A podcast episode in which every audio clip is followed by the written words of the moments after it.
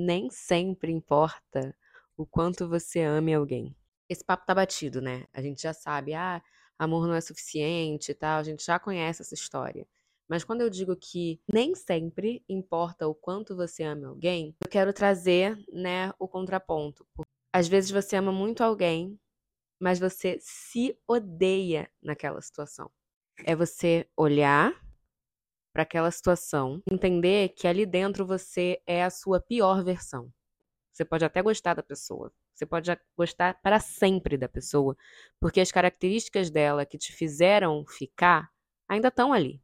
E é esse o ponto quando eu falo que não importa só o que a gente sente pelo outro, mas como a gente se enxerga dentro de uma situação também, você percebe que vai ter amor, não vai acabar o amor assim. Você não pode odiar quem você é dentro de uma relação.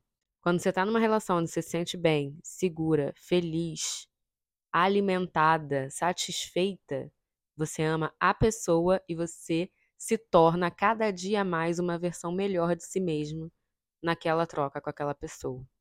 Andei só refletindo sobre isso. Eu sou Letícia Nunes e esse é o podcast Pra Mim Chega.